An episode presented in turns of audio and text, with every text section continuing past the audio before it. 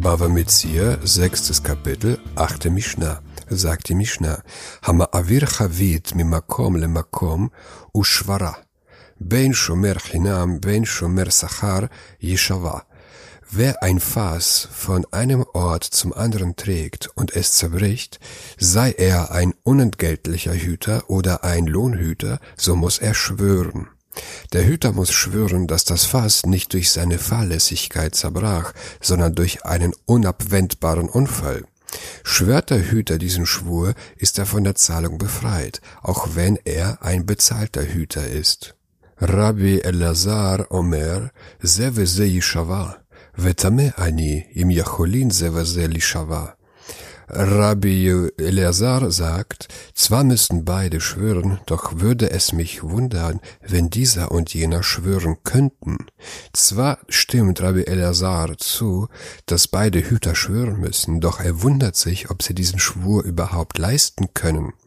Denn wer ein Fass trägt und es zerbricht, gilt weder als fahrlässig, noch gilt es als ein unabwendbarer Unfall, sondern ein Fall von Diebstahl, den der Hüter durch eine besondere Hut verhindern kann.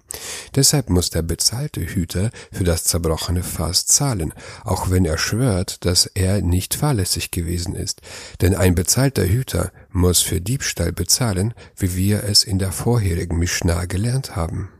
Auch wundert sich Rabbi Elazar, warum der unentgeltliche Hüter nicht bezahlen muss. Zumindest sollte man einen Unterschied machen, ob das Fass auf geraden Boden oder auf schiefem Boden zerbrach. Zerbrach das Fass auf schiefem Boden, kann er behaupten, dass er sehr aufmerksam war, aber das Fass zerbrach durch einen Unfall. Dagegen zerbrach das Fass auf geraden Boden, wie kann er behaupten, dass er nicht durch Falle, dass es nicht durch Fahrlässigkeit zerbrach?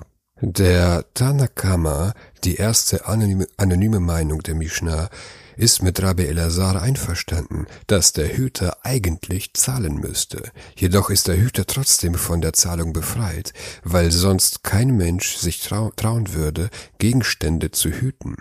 Sowohl der bezahlte als auch der unentgeltliche Hüter hätten Angst, dass die Fässer zerbrechen und sie zahlen müssten. Deshalb sind sie von den Rabbinern von der Zahlung befreit worden.